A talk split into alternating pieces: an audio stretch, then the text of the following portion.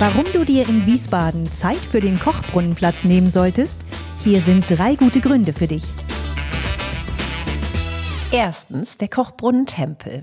In diesem hübschen Pavillon, da findest du Wiesbadens bekanntesten Thermalbrunnen.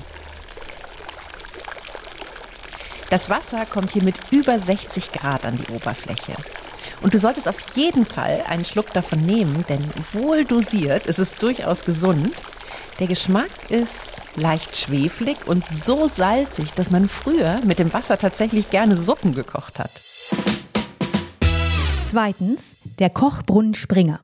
An diesem Springbrunnen, nur ein paar Meter von dem kleinen Tempel entfernt, kannst du wunderbar die Kraft des Wiesbadener Wassers sehen. An kühlen Morgen steigt es hier nämlich in dichten Wolken hoch und der Kochbrunnenspringer ist mit so einem dicken, gelb-rötlichen Belag überzogen. Und diese Sinterablagerungen, die schätzten schon die alten Römerinnen. Als Haarfärbemittel. Drittens die Grandezza. Vor 120 Jahren, da gruppierten sich die Grand Hotels rund um die Trinko-Anlage am Kochbrunnenplatz.